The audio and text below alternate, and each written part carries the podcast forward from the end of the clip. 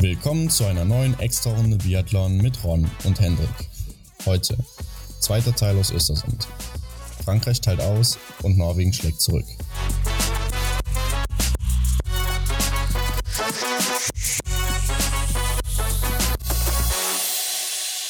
Ja, Hendrik, die zweite Woche in Östersund ist vorbei.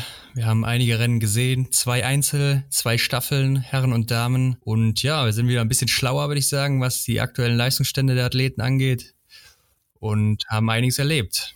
Ganz genau. Der Einzel von den Herren war am Mittwoch. Genau, mit dem ging es am Mittwoch los. Und äh, ich würde sagen, bevor wir jetzt mal gerade auf den Einzel eingehen, es gibt ja auch noch so eine Diskussion im Moment über den Einzel der ja im Weltcup relativ selten vertreten ist, meistens immer nur dreimal, dieses Jahr auch nur dreimal.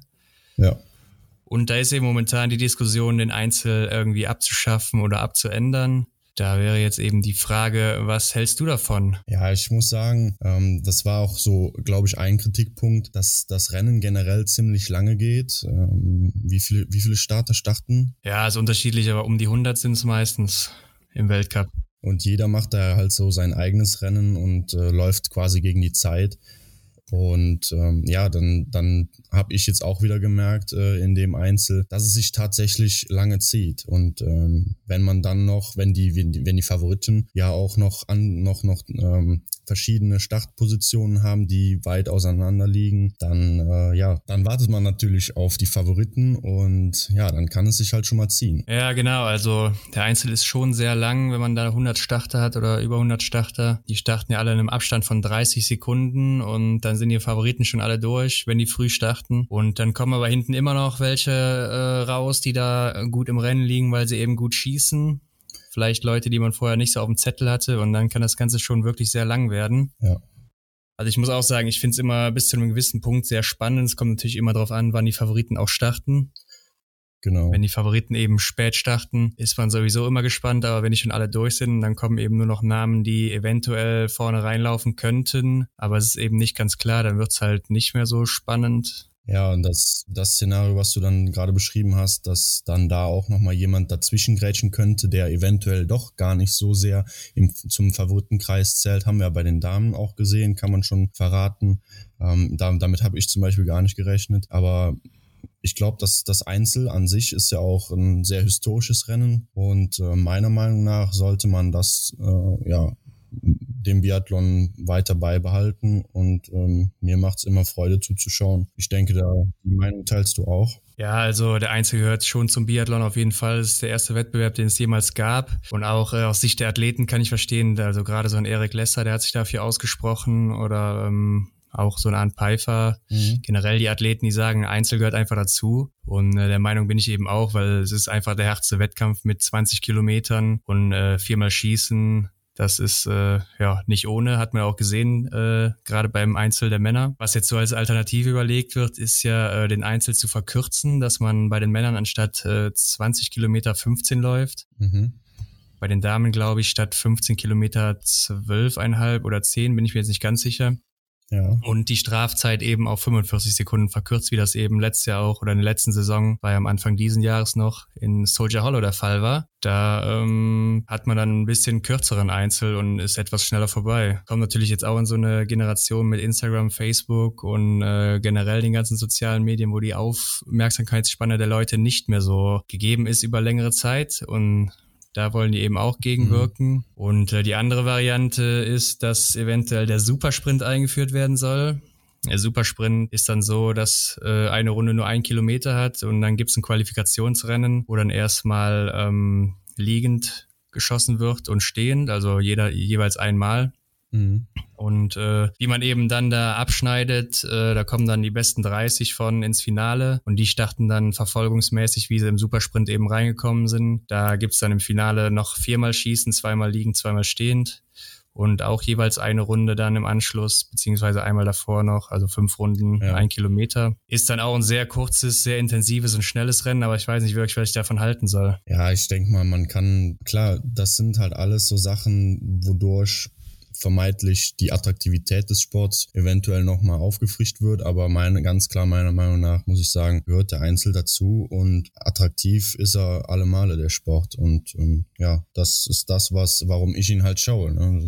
ja, ich denke gerade für Leute, die noch nicht so lange im Biathlon dabei sind oder nicht so lange im Biathlon gucken, dass äh, für die der Einzel eventuell etwas langweilig ist und so ein Supersprint dann vielleicht, ja, wenn er dann eben in so einer halben Stunde oder so am Tag äh, durch ist oder eine Stunde, ja. ist das schon ein Unterschied zu anderthalb oder zwei Stunden. Ich bin auch ehrlich gesagt dagegen. Ich weiß auch nicht, was ich mit diesem Supersprint anfangen soll. Das ist okay für diese Sommerrennen, die man da sieht in Wiesbaden im City Biathlon oder die ganzen Festivals, die es da eben gibt, aber ja, oder als Vorbereitungsrennen, ja, genau. Ja, aber jetzt sowas im, im Weltcup zu bringen, ich weiß es nicht. Es gehört für mich irgendwie nicht dazu. Ja, es hört sich meiner Meinung nach auch ein bisschen nach Spielerei an. Und äh, im Einzel jetzt, in, so wie er bekannt ist, da geht es halt um tatsächlich um, um die Leistung. Das ist ein harter Wettkampf, aber wie du auch schon meintest, die Athleten, klar, auch wenn er der anspruchsvollste oder ein sehr anspruchsvoller Wettkampf ist, wird von, von den Athleten auch sehr gemocht. Genau. Und ich würde sagen, damit gehen wir dann auch mal zum Einzel der Männer. Ganz genau. Der war ja wirklich sehr hart. Wir hatten hier sehr starken Tiefschnee. Wir hatten fünf Grad. Der Schnee war sehr weich.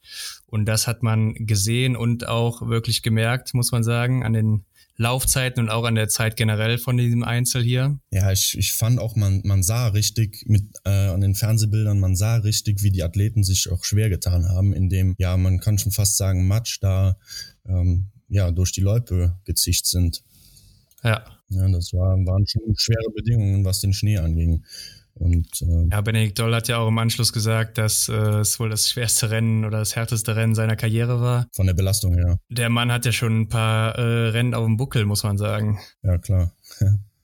ja, und ähm, ich, ich würde es fast ein blaues Wunder nennen oder bezeichnen, äh, den äh, oder was die anderen Athleten da erlebt haben. Ja, also ich muss sagen, zunächst sah es ja so aus, als äh, zum ersten Schießen würde Johannes Böder wieder durchspazieren. Mhm. Sehr starke erste Runde hingelegt, äh, dann auch liegend äh, alles getroffen erstmal, war dann auch in Führung. Ja. Aber dann im Verlauf des Rennens hat er ganz schön stark abgebaut, gerade auf der Loipe. Das hat mich auch sehr verwundert, muss ich sagen. Da war ich, da wusste ich nicht, wie ich das einschätzen soll, was er jetzt vorhat. Also da war der Tank wirklich leer nach der ersten Runde schon ja. und das äh, merkt man auch äh, am Ende an der Laufzeit, die dann eben zwei Minuten 22 hinter Matan Foucault, der der schnellste an dem Tag war, mhm. war. Und äh, ja, ist eigentlich untypisch für Johannes Tingesbö, muss man sagen. Ja, sehe ich genauso. Ja, damit, damit ist klar, Martin Foucault äh, mit einem Schießfehler im, im leider im letzten Schießen, einen stehenden Fehler, hat er sich geleistet und kam dann als erster ins Ziel mit der besten Zeit. Ja, sein nächster Sieg nach über einem Jahr Durchstrecke, kann man fast sagen. Genau, ja. Hat sich auch sehr gefreut. Man hat richtig gemerkt, dass ihm so die Last von den Schultern gefallen ist. Er hatte jetzt ziemlich viele Zweifel, was mit seiner Leistung ist nach der letzten Saison. Aber äh, man muss sagen, hier in Östersund hat man hat er schon einige Ausrufezeichen gesetzt, gerade läuferisch wieder. Und ich denke, äh, ja, er ist äh, mit Johannes Dingesbö auf jeden Fall äh, derjenige, der da ums gelbe Trikot kämpfen wird ja, die sind auf jeden Fall wieder auf Augenhöhe, würde ich auch so unterschreiben. Und er hatte sich ja auch im, in, dem, in der Pressekonferenz nachher nochmal geäußert, dass der Sieg auch echt ein, ein Sieg war, den er sich halt erarbeitet hat, weil er auch gerade in der letzten Zeit halt selber mit sich, mit sich selbst halt auch kämpfen musste. Äh, und dass dementsprechend der Sieg ihm noch mehr, ja, mehr wert ist sozusagen, weil er jetzt so aus, aus seinem Loch wieder rauskommt und ähm, ja, wieder, wieder ein Licht am Ende des Tunnels sieht. Ja, richtig. Und ich denke, das werden wir auch merken und wir werden hier wieder einen spannenden Zweikampf sehen diese Saison und ja, da können wir uns auf jeden Fall drauf freuen. Das kann man schon mal festhalten. Genau. Und was man noch festhalten sollte, ist, glaube ich, die Leistung der Franzosen. Die Franzosen hatten in den Top 10 fünf Leute und Platz 1 bis 4 waren alles Franzosen. Ja, das ist das. Also das nennt man mal Domination, würde ich sagen. Das ist das blaue Wunder, was ich eben angesprochen habe. Also unfassbar. Äh, Simon Detieu auf Platz 2 mit auch nur einem Fehler im stehenden Anschlag. Ja, dritter Platz für Maillet, hat sich sogar drei Fehler geleistet und Emile ja. Jacquelin auf Platz 4 mit zwei Fehlern. Fillon Maillet wohl die zweitschnellste Laufzeit, nur 3,5 Sekunden hinter Martin Foucault. Also hat sich das Rennen äh, oder seinen, seinen seinen dritten Platz im Laufen quasi geholt. Mhm. Und ja, ansonsten auf Platz 5 Benjamin Vega dann, der erste Nicht-Franzose, Schweizer. Platz 6 dann der erste Norweger mit Taje Bö. Nicht Johannes Dingesbö. Ja, auch äh, ungewohnt. Den finden wir erst auf Platz 10 wieder. Mhm. Ja. Und äh, auf Platz 7 der nächste Franzose Florent Claude, auch mit einem starken Rennen, auch wenn man mal auf die Laufzeit guckt, unter den Top 10 in der Laufzeit oder unter den Top 9. Alle fünf Franzosen, die wir gerade genannt haben, ja. in der Laufzeit. Also da haben die anscheinend einiges auch richtig gemacht, was die Skier angeht. Ja, Material scheint äh, top gewesen zu sein. Und ähm, Martin hat ja auch durchdringen lassen in der Pressekonferenz, dass er in super Topform sein muss, um dieses, äh, ja, oder um diese französische Mannschaft noch anführen zu können. Ähm, denn wenn die anderen Jungs aus dem Team auch einen guten Tag haben, dann muss er schon äh, ja wirklich beißen, dass er da noch an Platz eins steht. Ja, auf jeden Fall. Also da kommen einige Leute nach. Also das französische Team, das, das scheint echt, äh, wie du sagst, im Sommer gut gearbeitet zu haben und die sind schon auf einem Level, was sich sehen lassen kann. Ja, da müsste man ja auch eigentlich meinen, dass die Franzosen jetzt jede Staffel gewinnen, aber Staffel ist halt nochmal ein anderes Rennen als dann äh, im Endeffekt ein Einzel- oder ein Einzelrennen generell.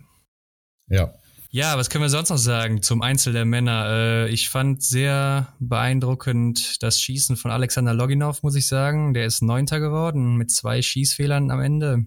Allerdings ja. die, erst, die ersten drei äh, Schießeinheiten von ihm also das war ja wie ein Uhrwerk in schnellster Zeit. Normalerweise ist man im Einzel äh, langsamere äh, Schießzeiten gewöhnt, aber hier hat er einen rausgepfeffert vom Feinsten. Ja, die Athleten gehen da auch eher auf Nummer sicher, denn im Einzel ist es ja so, wie wahrscheinlich auch alle Zuhörer bereits wissen, da bekommt man halt pro stehen gelassene Scheibe oder pro Fehler eine Strafminute direkt auf die Laufzeit addiert. Und da geht man eigentlich am Schießstand auf Nummer sicher, so dass man alles trifft. Aber er hat ja wirklich ähm, ja im Stil von Johannes Bö da die ersten Schießeinlagen durchgezogen, kann man so, sagen. Ja, auf jeden Fall. Also er sah für mich auch sehr sicher aus im Schießen, aber hat dann beim vierten Schießen das nicht ganz durchziehen können und mit zwei Fehlern dann eben auf Platz neun gelandet hinter seinem Landsmann Eliseev, der einen Fehler beim ersten Schießen hatte. Und äh, jetzt haben wir noch gar nicht über die Deutschen geredet. Ja, Benny Doll, Platz 16, bester Deutscher. Der erste Deutsche auf Platz 16. Vier Fehler, wahrscheinlich auch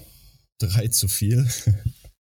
Ja, Benny Doll gar nicht so schlecht gelaufen, hatte die fünf schnellste Laufzeit. Mhm. Also mit sieben, okay, er war 57 Sekunden hinter Martin Foucault, was schon einiges ist, aber insgesamt vom ganzen Feld eben die fünf beste Laufzeit, war dann gar nicht so schlecht unterwegs. Aber wie du schon sagst, mit vier Fehlern im Einzel, da kannst du nichts reißen. Ja. Und äh, dann der nächste wäre Philipp Horn gewesen, äh, mit drei Fehlern auf Platz 27 erst. Ja, wer auch noch ganz gut im Rennen lag, war ja Arndt Pfeiffer. Oh ja, Genau, der hat sich ja nach seiner Darmerkrankung wieder fit gefühlt und ist an den Start gegangen. Ja, aber irgendwie ist ihm dann wohl in einer Abfahrt war wohl doch nicht so fit unterwegs und ist dann gestürzt. Nein, ist ja nicht zum Lachen, aber ich glaube, er kann selber drüber lachen mittlerweile, weil es ihm ist ja nichts passiert, großartig, nur sein Gewehr ist eben gebrochen. Genau. Und dann war das Rennen für ihn vorbei, obwohl er in ganz guter Position da war, bis, bis zu dem Ski, bis zum äh, Punkt, wo er rausgeflogen ist. Ja, ihm ist dann da der Schaft gebrochen beim Sturz und klar, Gott sei Dank ist ihm so nichts passiert. Ähm, aber als Biathlet ist, ist man natürlich am fittesten oder am gewohntesten ist natürlich die eigene Waffe und so ein Bruch wird dann wahrscheinlich auch nicht schnell repariert werden können oder wenn, dann halt nicht so, wie es mal dann ausgangsmäßig war. Und da musst du halt auf eine Ersatzwaffe zurückgreifen. Ja, und wenn die dann, ne, wenn der Schaft dann nicht ganz genau mit deinem Körper so passt und ähm, du Stellen hast, die dich stören, dann kann das auch an der Schießperformance dann etwas hapern. Ja, aber ich fand jetzt so seine Einlagen bis dahin, zu, bis zu dem blöden Erwachen mit, äh, ja, er hat äh, alle Scheiben abgeräumt, die er abräumen durfte. Zweimal null Fehler ja. geschossen. Ja, schade drum, dass, dass er dann da das Rennen nicht, nicht beenden konnte. Ja, genau. Ähm, schade drum. Auf Platz 41 haben wir dann noch Johannes Kühn mit fünf Fehlern, weit abgeschlagen. Im letzten Jahr war er noch Zweiter im ersten Einzel der Saison. Und äh, auf Platz 53 Simon Schemp, auch fünf Fehler, weit abgeschlagen, weit unter seinem eigentlichen Können, meiner Meinung nach. Ja, ganz klar. Also dem, dem Simon traue ich mehr zu, Eric Lesser haben wir dann noch auf Platz 72 mit nur vier Fehlern, aber 8 Minuten 48 Rückstand. Also läuferisch ging ja gar nichts beim Erik an dem Tag. Ja, hier muss man auch dazu sagen, wenn du im ersten Schieß, in der ersten Schießanlage schon drei Scheiben nicht abräumen kannst, bekommst drei Minuten drauf, dann weißt du als Athlet auch, da ist heute nicht mehr viel drin. Und ähm, ja, wer weiß, ob, ob das seine wirkliche Lauf, ja, seine, seine wirkliche Laufpräsenz jetzt oder seine Leistung da widerspiegelt. Vielleicht hat er dann auch einfach Gas rausgenommen und hat das Rennen so durchgelaufen, wie, ja, wie er es gut machen kann, konnte, ohne Sachen zu riskieren oder so, weil wie gesagt, bei den drei Minuten, die du schon in der ersten Runde drauf kriegst, ist das Rennen eigentlich schon gelaufen. Ja, auf jeden Fall. Also da muss man nicht drüber reden. Das ist keine gute Leistung gewesen vom Erik diesmal. Aber gut, wir haben ja noch mehrere Rennen diese Saison. Und äh, dann würde ich sagen, wechseln wir mal zum Einzel der Frauen. Das war das nächste Rennen an dem Wochenende. Und hier haben wir wieder einen französischen Sieg. Also die Franzosen dominieren mit äh, Justine Brezas auf Platz 1. Auf Platz 2 haben wir Julia Gima und auf Platz drei haben wir Julia Simon, wieder eine Französin. Also die waren in. Topform mhm. am Mittwoch und Donnerstag. Auf jeden Fall, ja. Die beiden Franzosen haben sich sogar jeweils zwei Schießfehler geleistet. Läuferisch dementsprechend äh, fit. Ja. Dass sie dann da trotzdem das Podium äh, sich sichern konnten. Dann Julia Juma. Ja, aus der Ukraine, genau. Genau, ist die, ist die einzige, soweit ich das jetzt so überblicken kann, die äh, komplett sauber geblieben ist. Sie hat alle Scheiben abgeräumt. Ja, richtig. War es wirklich die einzige?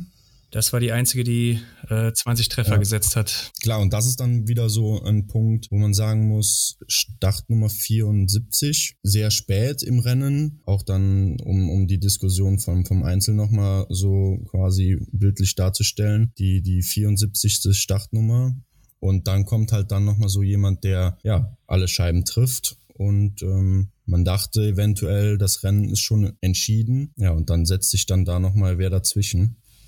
Ja. So ist das halt dann im Einzelnen. Wobei ich auch sagen muss, dass ich Julia Gima ja in meiner Top 5 hatte beim ARD-Tippspiel. Also ich habe schon mit ihr gerechnet, weil sie eben eine der besten Schützinnen ist und im Einzel immer ganz gut dabei ist. Und hat sie hier auch wieder bewiesen, hat ja auch letztes Jahr den ersten Einzel gewonnen in Östersund, äh, nicht in Östersund, in Pokeljuka. Ähm, auch mit 20 Treffern und ja, da ist mit ihr immer zu rechnen. Aber wenn sie eben erst auf 74 startet, wie du schon sagst, dann kommt sie halt sehr spät erst ins Ziel und da muss man lange warten, um zu sehen, wer dann jetzt am Ende auf dem Podest steht. Ja.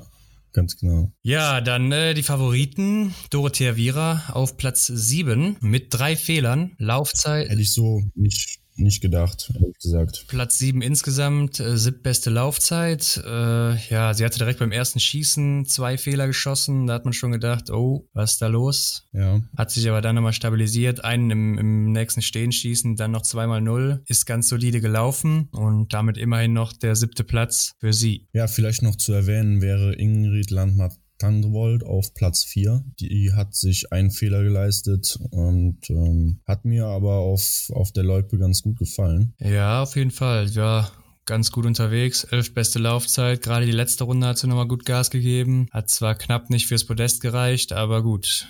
Immerhin Platz 4, auch nicht schlecht. Ähm, es gab auch nach dem dritten Schießen eins, zwei, drei, vier, fünf Damen, also fünf mhm. Damen, die noch null Fehler hatten und Erste hätten werden können. Aber alle von diesen fünf Damen haben gepatzt, außer Julia Gima. Ja, einige hätten sich sogar noch äh, einen Fehler leisten können, wie eine Mona Bronson, die lag ganz gut im Rennen, oder eine Lena Hecki zum Beispiel, hat sich aber dann auch drei Fehler geleistet und am Ende ist Lena Hecki dann Sechste geworden. Mona Bronson auch drei Fehler beim letzten Schießen, 15. geworden. Also ja. das, äh, da, da sind die Nerven ans Flattern gekommen, glaube ich. Genau, ja. Schade, weil ich glaube, bei Lena Hecki waren es auch die letzten drei Schüsse. Also vorher sind alle ins Ziel gegangen. Daher nochmal doppelt ärgerlich. Aber gut. Ja, für mich, ähm, wo du jetzt gerade sie ansprichst, sechster Platz, für mich auch eine über oder mit einer Überraschung aus dem Einzel.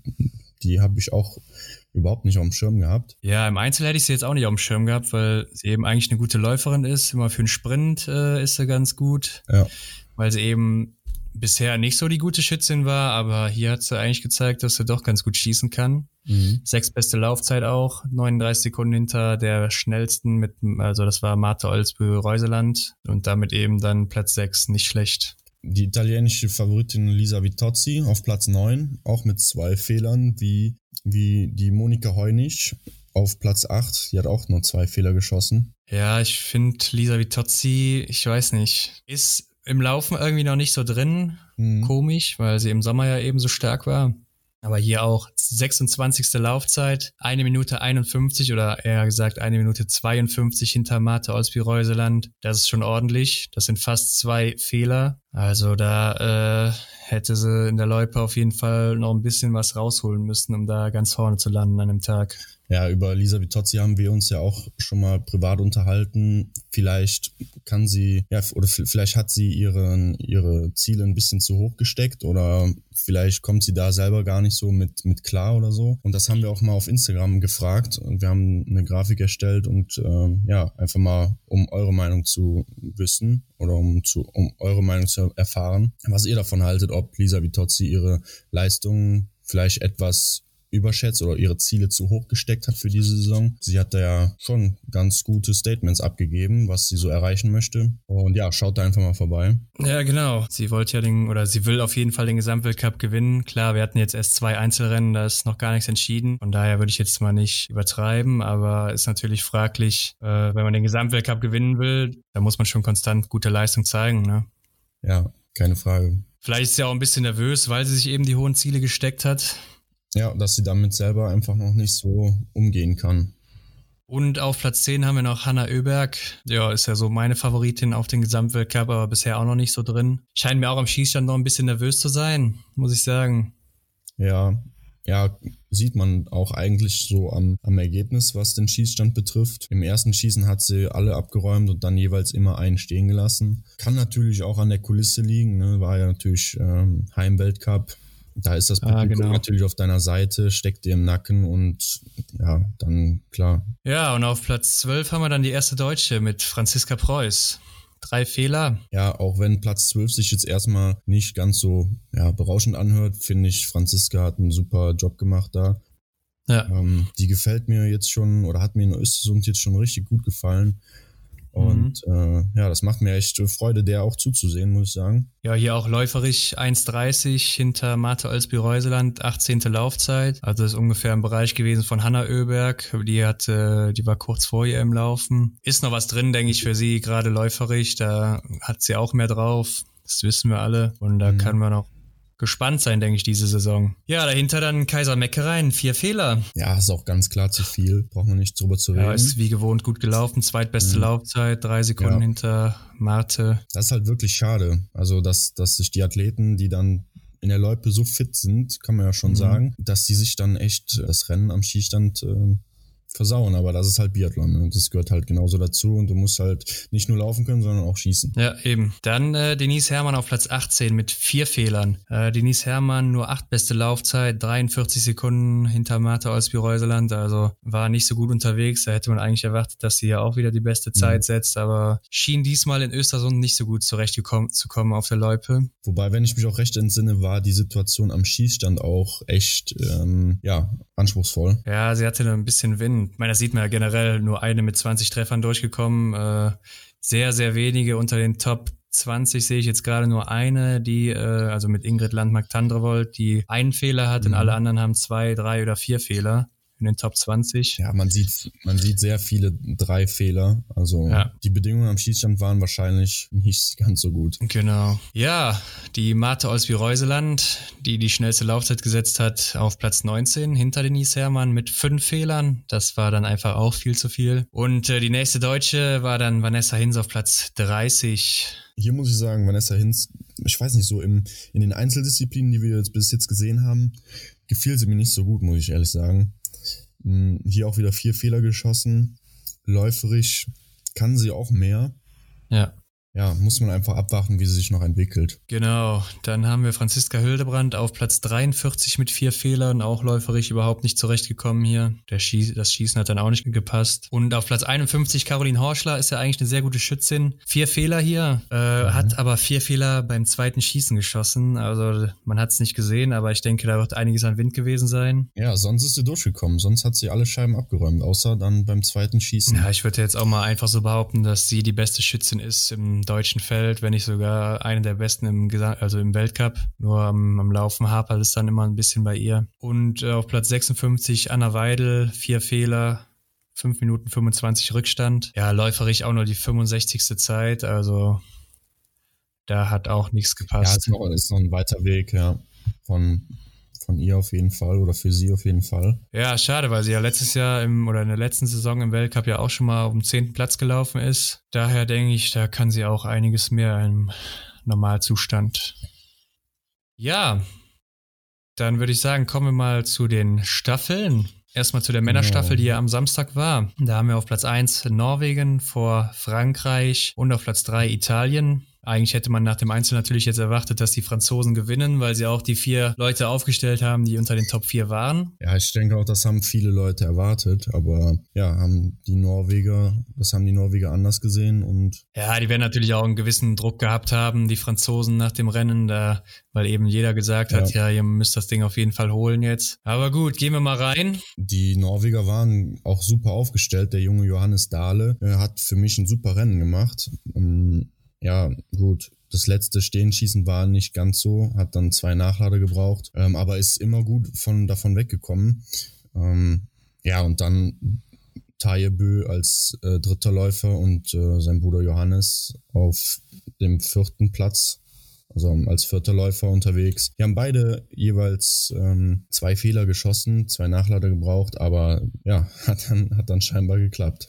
Ja, genau. Ähm, wen ich hier mal hervorheben will, gerade auf Runde 1, Erik Lesser. Erik Lesser richtig auf gut gewesen. Fall. Er hat als erster übergeben, äh, zehn Treffer gesetzt äh, und in einer richtig guten Zeit. Ist auch sehr gut gelaufen hier. Also das war eine richtig starke Runde von ihm da. Ja, muss man sagen. Unsere deutsche Staffel am Ende auf Platz 8. Hat uns da eine gute Bahn gebracht für den Anfang.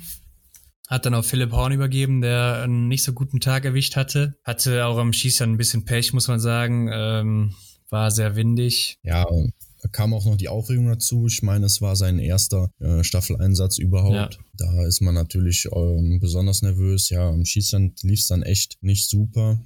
Ich meine, darf natürlich keine Ausrede sein, auch wenn es das erste Mal ist. Man muss halt trotzdem irgendwo Leistung bringen. Ja, aber es ist ein Stück weit nachvollziehbarer, ja. meiner Meinung nach. Aber er war ja auch nicht der Einzige, der ja in die Runde musste vom deutschen Team. Genau, der hat ja dann auf Arndt Pfeiffer übergeben. Und äh, Arndt Pfeiffer musste dann eben auch in die Strafrunde. Ja, lief nicht so gut. Also liegend hat er noch alles abgeräumt, stehend dann eben gepatzt.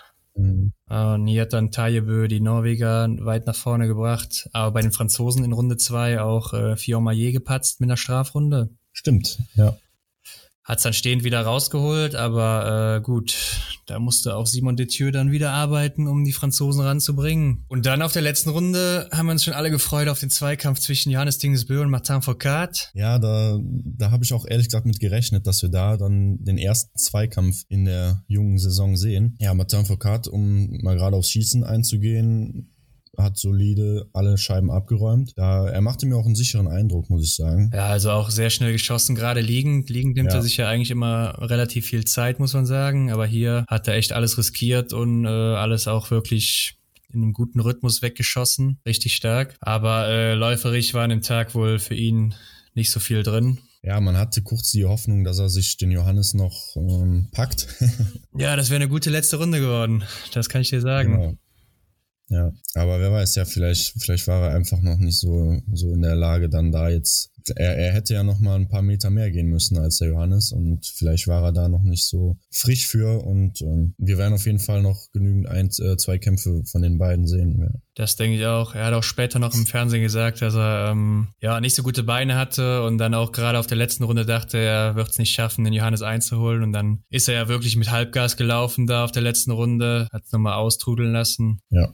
Und dann war das Ganze auch schon entschieden, muss man sagen. Da hat er nichts mehr anbrennen lassen, da kam nichts von hinten, nichts von vorne. Also Genau. Und für mich war eine Überraschung Italien auf Platz drei. Damit, äh, weiß nicht so, die, die Einzelleistungen der Athleten haben mich bis jetzt nicht wirklich überzeugt, aber scheinbar im Team äh, hat es ganz gut funktioniert. Ja, der Lukas Hofer hat ja eine gute erste Runde auch gemacht, hat als Zweiter übergeben hinter Erik Lester. Dann der Bomolini war auch gar nicht so schlecht. Und äh, dann haben sie ja noch einen jungen Neuen, den äh, Capillari, Capillari, so heißt er.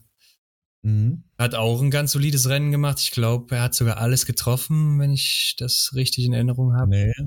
Ein, ein Schießfehler hat er sich geleistet im zweiten. Äh, ja, stimmt, im, nee, im Liegenschießen. Hat er einen Nachlader ja. gebraucht, ja. Ja, im Liegenschießen. Und äh, ja, aber ansonsten natürlich äh, ziemlich gut für ihn, weil ihn kannte man ja so eigentlich gar nicht vorher. Ja, hat dann auch Platz auf Platz 3 übergeben, wenn ich es richtig sehe. Ja, und Dominik Windig äh, hat es dann solide nach Hause gefahren, so wie er es meistens tut. Ja. Da nichts mehr anbrennen lassen gegen Alexander Loginov, was ich aber auch so erwartet hatte, muss ich sagen. Gerade auf der letzten Runde, da weiß man ja, dass er eigentlich ganz gut Gas geben kann und in solchen Zweikämpfen, da weiß er sich zurechtzufinden. Haben wir schon öfters von ihm gesehen. Ja, aufgrund der Leistung, aufgrund der Laufleistung von Alexander Loginov im Einzel war mir das dann auch klar, dass er da nicht mehr rankommt. Da ist er einfach noch nicht auf dem Level. Hm, Schießen, Schießen war ja annehmbar. Ja. Hat sich ähm, auch zwei Nachlader geleistet, aber ja. Schweden auf Platz 5. Ja, was soll man dazu sagen? Ja, vielleicht, dass, dass der Jasper Nelin auf äh, 1 abgegeben hat an seinen, an seinen Partner. Ja, nur äh, muss ich sagen, was eben danach kam, war dann auch nichts, wo man jetzt sagt, er würde die Position halten. Ja, ich traue mich gar nicht den Namen auszusprechen, weil er mir so unbekannt vorkommt. Er hat sich auf jeden Fall äh, einige Nachlader geleistet. Ja, und ja, hat dann dementsprechend da nicht, nicht wirklich zu einem guten Rennen beigetragen. Ja, Ponzi Luoma war das genau. Ja. Er hat die Schweden dann wieder nach hinten geworfen und Sebastian Samuelsson hat dann auch nochmal eine Strafrunde geschossen für die Schweden, liegend und stehend dann aber nochmal abgeräumt. Damit Platz 5, ja. Und Deutschland, wie gesagt, auf Platz 8. Österreich auf Platz 12. Hätte ich so nicht gedacht, hatte ich in meiner Top 5, muss ich sagen. Ja, waren ja eigentlich ganz gut aufgestellt mit Leitner, Simon Eder, Julian Eberhardt und Dominik Landertinger. Ja, gerade aus der Vergangenheit hatte ich die eigentlich immer so im Kopf, dass, dass die aus, äh, dass die österreichische Straf Staffel mh, mm, ja ganz gut, gut dabei ist. Ja, aber äh, gerade Felix Leitner hat da auch ein ganz gutes Rennen gemacht. Jo, hat alle Scheiben abgeräumt. Und auch nur knapp hinter Erik Lesser übergeben. Also starker Tag für ja. ihn. Simon Eder hat dann stehend tatsächlich eine Strafrunde geschossen. Kennt man ihn gar nicht. Ist ja eigentlich einer der sichersten Schützen auch. Ja. Ja, und dann hatten wir noch ein Damenrennen am Sonntag. Ja. Und äh, da haben wir auch auf Platz 1 Norwegen vor der Schweiz. Oder man könnte eher auch sagen, äh, vor den Gasparin-Schwestern und äh, Lena Ecki. ja. Und auf Platz 3 die Schweden vor uns Deutschen. Ja. Wir auf Platz 4. Ja gut, was kann man zu Norwegen sagen? Hm, die sind auch ganz gut ins Rennen gestartet. Ja, besser als erwartet eigentlich.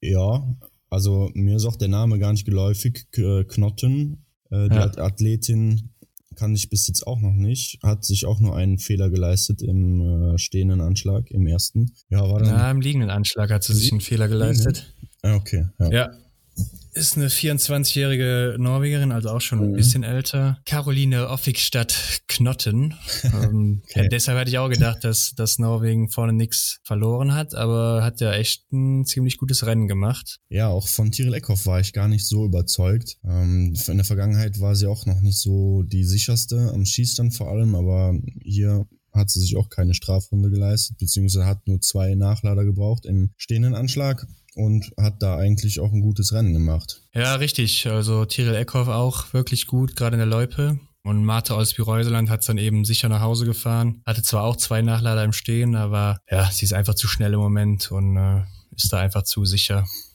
Ja, sehe ich genauso. Ja, aber dann die Überraschung des Tages, äh, die Schweiz auf Platz zwei. Genau, da gab es so ein kleines Familienfest.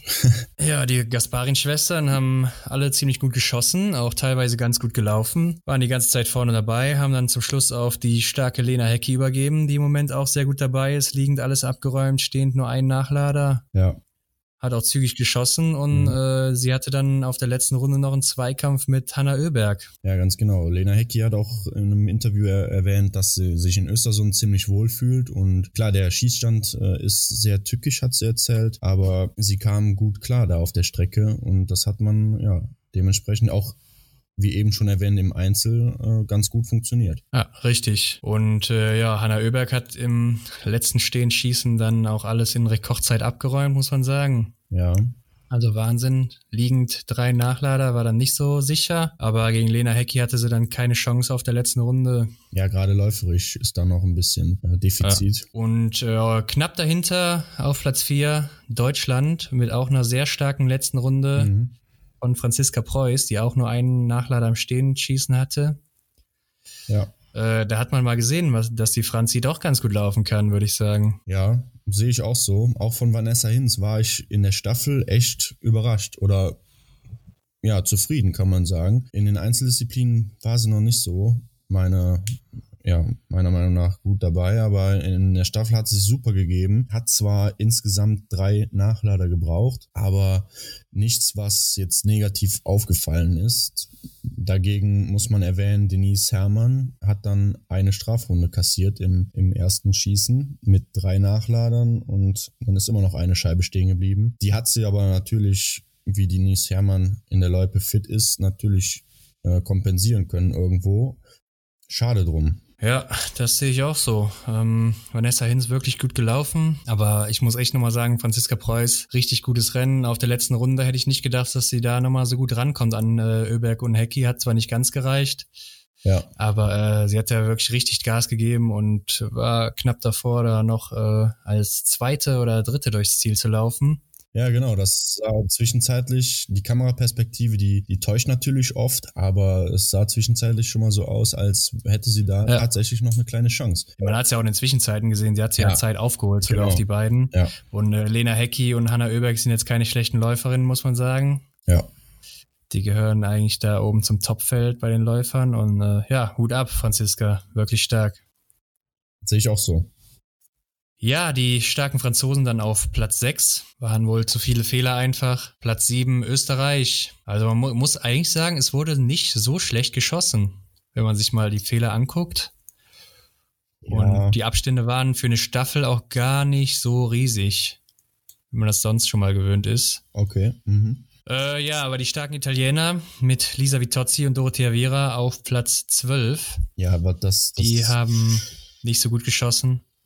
Genau. Also Dorothea Viera und äh, Lisa Vitozzi. Lisa Vitozzi einen Nachlader stehend, aber auch sehr stark gewesen. Hat ja auch als erste übergeben dann auf äh, Nicole Gontier. Ja. Die dann aber drei Strafrunden geschossen hat. Eine liegend, zwei stehend. Also. Ja, sehr bitter fürs italienische Team. Ja, also Nicole Gontier ist ja jetzt keine schlechte Athletin eigentlich, aber in den Staffeln, das ist ja, glaube ich, schon das dritte Mal jetzt, dass sie da einige Strafrunden schießt. Ich glaube, da gab es mhm. schon mal zwei Staffeln, hat sie sogar fünf Strafrunden gehabt. Äh, ich weiß nicht, ob das wirklich Nervosität ist bei ihr, aber das ja. ist natürlich schon he heftig. Ja. Und dass da halt wirklich gar keinen Ersatz gibt für sie, ist auch schade für die Italiener. Ganz genau. Dorothea Vira hat man gar nicht gesehen dann beim Schießen, dadurch, dass sie halt so weit abgeschlagen war. Ja, genau, aber Dorothea Viera hat äh, alles getroffen und hatte sogar auf der dritten Runde die beste Zeit. Ja.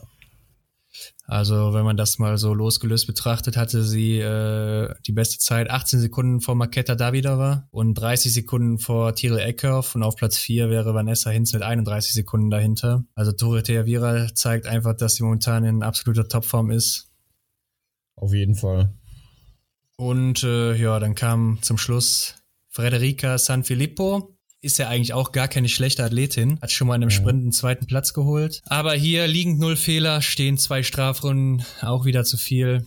Und damit vier Minuten Rückstand für Italien und Platz zwölf. Ja, es ist halt, Staffel ist halt eine Teamleistung und wenn du, ja, wenn, wenn du ein super Athlet bist wie Dorothea Vira und Lisa Vitozzi, also Athleten, die halt oben hingehören. Und du hast halt dann Teamkollegen, die, ja, ich will nicht sagen, dass, wie du auch sagtest, äh, dass, dass die Pontier auch eigentlich relativ fit ist und San Filippo ja auch dann schon den einen oder anderen Top 5 Platz schon mal geleistet, äh, sich erarbeitet hat. Aber dann bist du halt auf dein Team angewiesen. Und ja, dann bist du halt nur so gut wie der Tagesschlechteste sozusagen. Ja, genau. Ja, das ist natürlich schade, dass bei den Italienern da nichts nachkommt. Vielleicht in der nahen Zukunft mal, aber gerade wenn Dorothea, Vera am Ende der Saison aufhört, dann ist Lisa Vitozzi da momentan ziemlich alleine gelassen. Deshalb bin ich mal gespannt, was da so noch kommt aus Italien. Ja, da weiß ich auch gerade gar nicht, wie der Nachwuchs so aussieht, ob in, im EBU Cup irgendwie was nachkommen könnte. Ja, da bin ich jetzt auch nicht äh, informiert. Da müsste ich nachgucken bei den Junioren. Aber gut, ja, dann haben wir jetzt die Rennen alle besprochen für diese Woche wieder. Ja, was bleibt festzuhalten? Ähm, es sieht so aus, als würden Martin Foucault und Johannes Dingsbö sich vorne den Zweikampf liefern. Ja. war auch eigentlich so zu erwarten, haben wir ja auch vor der Saison schon so gesagt. Mhm. Bei den Damen ist Dorothea Viera ein bisschen davon geeilt. Sie ist weiterhin in Gelb unterwegs. Bei den Herren gibt es ja schon den ersten Wechsel, was das Trikot angeht. Genau, Martin Foucault hat sich das gelbe Trikot zurückerobert. Äh, ich denke, das wird ihn, äh, wird ihn freuen. ja, klar. Ja, mal sehen, wie lange es halten kann. In Hochfilzen jetzt dann in Gelb unterwegs. Was meinst du, wird denn Johannes das wird den Johannes das, ähm, ja, wie sagt man dazu, Pisacken oder wie nennt man das? Also es wird ihn auf jeden Fall stören, gehe ich mal von aus. Und er wird sich das auch wieder zurückgekämpfen wollen. Und dementsprechend hoffen wir mal, dass da so eine Dynamik entsteht und wir super Rennen sehen werden. Ja, auf jeden Fall. Ähm, ja, bei den Männern ist er jetzt auf Platz 1 Martin Foucault, der sich das gelbe Trikot zurückerobert hat, äh, mit 100 Punkten jetzt. Mhm. Dahinter auf Platz 2 Tajebö mit 92 Punkten und mit 91 Punkten dahinter Johannes Tingesbö. Also der Abstand ist nicht groß hier, kann sich ganz schnell wieder drehen. Ja, das sind dann, wir, wir befinden uns dann da jetzt in einem Abstand, wo sich dann, wo es, wo es um jede Platzierung geht weil die ja, Abstände von der Punkteverteilung her so gering sind, dass ja trotz dass trotz eines zweiten Platzes meinetwegen von Foucault und oder einen dritten Platz von Foucault äh, und ein erster Platz von Johannes dann schon der Wechsel bedeuten könnte in der nächsten im nächsten Weltcup-Ort. Genau. Oder Taye Bö redet vielleicht auch noch ein Wörtchen mit. Das, wär, das muss man dann sehen. Das wäre natürlich für uns Zuschauer nochmal, äh, ja, nochmal besser. Klar. Auch auffällig in den Top Ten momentan fünf Franzosen und drei Norweger. Also die beiden Nationen dominieren den Weltcup. Zwei Russen noch dabei, kein ja. Deutscher. Also der beste Deutsche, Benedikt Doll auf Platz 14 im Moment mit 42 Punkten. Schon relativ weit abgeschlagen. Ja, ich glaube, wichtig ist, dass man da jetzt nicht den Anschluss verliert, dass die Punkteabstände nicht zu groß werden. Ja, genau. Und bei den Frauen führt eben Dorothea Viera mit 96 Punkten vor Maketa Davidova mit 78 Punkten und Martha Olsby-Reuselein mit 76 Punkten. Also das ist schon ein bisschen größerer Abstand hier. Ja. Da hat äh, Dorothea sich ein ganz gutes Polster schon aufgebaut und äh, da müssen die anderen erstmal gut punkten und Dorothea nicht so gut punkten, damit da äh, was passiert vorne. Ja, das ist nämlich das Ding, wenn du als Führende nicht wirkliche Patzer hast und ähm, die, die anderen halt auch, also die anderen kommen halt dann, die können diesen Punktestand halt, halt nicht mehr kompensieren. Wenn du halt ja. solide unterwegs bist und ähm, die anderen kommen vielleicht mal aufs Podest oder so, die dir gefährlich werden können, aber solange du mit immer noch oben mit dabei bist, ähm, schrumpft sozusagen der Punktestand oder der Abstand äh, ja quasi gar nicht. Ja, genau. Dann haben wir noch, äh, ja, wenn man mal dann auf die Favoriten guckt, Hanna Oeberg, Platz 10, 61 Punkte. Das sind schon 35 Punkte Unterschied zu Dorothea Viera. Ja. ja, Denise Herrmann, wenn man sie als Favoritin dazuzählen möchte, auch 35 Punkte auf Dorothea Viera. Mhm. Genau wie Hanna Oeberg. Und dann suchen wir weiter unten Lisa Vitozzi mit erst 32 Punkten. Also das sind schon 64 Punkte Unterschied. Das ist schon mehr als ein Sieg, wenn Dorothea Viera gar nicht punkten würde. Ja. Also da hat sie sich wirklich auch gerade auf die Favoriten schon ein gutes Polsterchen aufgebaut, ne? Ja, klar, äh, Lisa Vitozzi drücke ich in Hochfilzen die Daumen, dass sie da auch beispielsweise im Sprint nochmal gut landen kann und sich da im ja, Gesamtwelt Weltcup jetzt, was, was die Punkte angeht, zurzeit dann da doch nochmal etwas höher orientieren kann. Ja, aus deutscher Sicht sieht's hier auch ein bisschen besser aus für die Damen. Ähm, Franziska Preuß auf Platz 5, 72 Punkte, als äh, punktgleich mit Julia Simon auch 72 Punkten und mhm. Lena Hecki. Also eigentlich sind alle auf dem vierten Platz. Ja, ist gar nicht so weit weg von Dorothea Vera. Gute Position. Und Denise Herrmann haben wir ja schon drüber geredet. Also zwei Deutsche in den Top Ten ist äh, ganz gut für uns, würde ich sagen. Ja, und äh, um das nochmal auf den Punkt zu bringen, Franzi Preuß gehört da auch ganz klar hin. Die kann mit ähm, ja, geballter Brust in den Wettkampf nach Hochfilzen fahren und da äh, ja, ihre, ihre Rennen durchziehen. Also das kann sich sehen lassen bis jetzt. Ja, wirklich gut. Ja, dann sind wir durch für diese Woche. Nächste Woche geht's dann nach Hochfilzen, wie du schon angesprochen hast. Ja.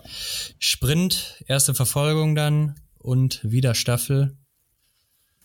Äh, was sind so deine Erwartungen? Ja, Sprint hm, der Damen am Freitag hoffe ich, dass, wie gesagt, Lisa Vitozzi da nochmal ein Wörtchen mitreden kann. Denise Herrmann traue ich auch mehr zu. Vielleicht ist sie da auch dann wieder, was das Schießen angeht, noch ein Ticken sicherer. Und dann läuft sie da vorne auch ganz weit mit. Was sind deine Eindrücke oder deine Vorstellungen für den Sprint am Freitag? Ja, Sprint am Freitag, da muss man natürlich wieder Johannes Dingsbö auf äh, eins setzen, weil im Sprint ist er nun mal äh, der Favorit. Äh, bei den Damen äh, denke ich, dass äh, Lisa Vitozzi auch zurückkommen wird, aber auch, dass Dorothea Vera wieder vorne mitspielen wird, weil ich weiß nicht, die zeigt einfach kein Zeichen von Schwäche momentan. War auch letztes Jahr, glaube ich, gut in Hochfilzen, wenn ich das richtig in Erinnerung habe. Ich meine, da hatte sie sich Zweikämpfe mit Kaiser Meckereien immer geliefert. Mhm. Ich glaube, das war in Hochfilzen. Und ja, ich denke, da, da wird sie halt auch oben dabei sein. Ich denke, dass auch eine Martha Olsby-Reuseland äh, da ein Wörtchen mitredet. Und wie du schon gesagt hast, Denise Herrmann im Sprint muss man auch mal mitzählen. Ja. Und Verfolgung, muss ich sagen, kommt natürlich immer darauf an, wie äh, der Sprint äh, dann zu Ende gegangen ist. Aber da habe ich Martin Foucault in der Verfolgung einfach auf Platz eins, weil mhm. ja, ist einfach sein Rennen. Das gewinnt er fast immer. Und äh, ja, er ist einfach der geborene Jäger, muss man sagen. Oder auch wenn er eben vorne ist, der Verteidiger. Und läuferisch scheint er ja auch gut dabei zu sein. Hat letztes Jahr auch in Hochfilzen noch die Verfolgung gewonnen. Ja. Also den sehe ich hier ganz weit vorne. Und äh, bei den Frauen eben auch wieder Dorothea Vera, Lisa Vitozzi, meine Favoriten in der Verfolgung, beim, wo viermal geschossen wird. Und ja, die Staffeln würden wir dann einfach mal auf uns zukommen lassen, würde ich sagen. Ja, also das, was du bei den Männern deutlich gemacht hast, würde ich auch so sagen. Martin Foucault ist dann bei den, beim viermal Schießen und da der so, so souveräne Moment ist, da auch klarer Favorit. Voraussetzung ist natürlich, wie du auch sagtest, dass die, die Sprintleistung passt und dass man sich eine gute Ausgangslage da schafft. Aber dann sollte das eigentlich äh, ein machbares sein, da sich äh, auf jeden Fall auf dem Podium zu platzieren. Und ja, natürlich gehe ich auch davon aus, dass er sich da den ersten Platz sichert. Da gehe ich auf jeden Fall mit. Ja, ansonsten die Termine zu dem Weltcup in Hochfilzen wird es auch noch auf unserem äh, Instagram-Account geben am Mittwoch. Ja. Da kann man da mal vorbeischauen. Wenn ihr den Kanal noch nicht folgt, dann guckt mal in der Beschreibung, da steht der Link drin, da findet ihr den direkt. Und äh, dann seid ihr auch immer bestens informiert über die ganzen Weltcup-Orte. So ist es. Dann würde ich sagen, wir hören uns nächste Woche wieder. Und schönen Dank, dass ihr eingeschaltet habt.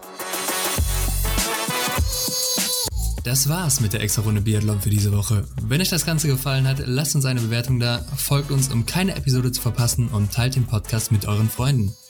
Für weitere Informationen rund um den Biathlon-Weltcup schaut auf unserem Instagram-Kanal vorbei. Link dazu in der Beschreibung. Vielen Dank und bis nächste Woche.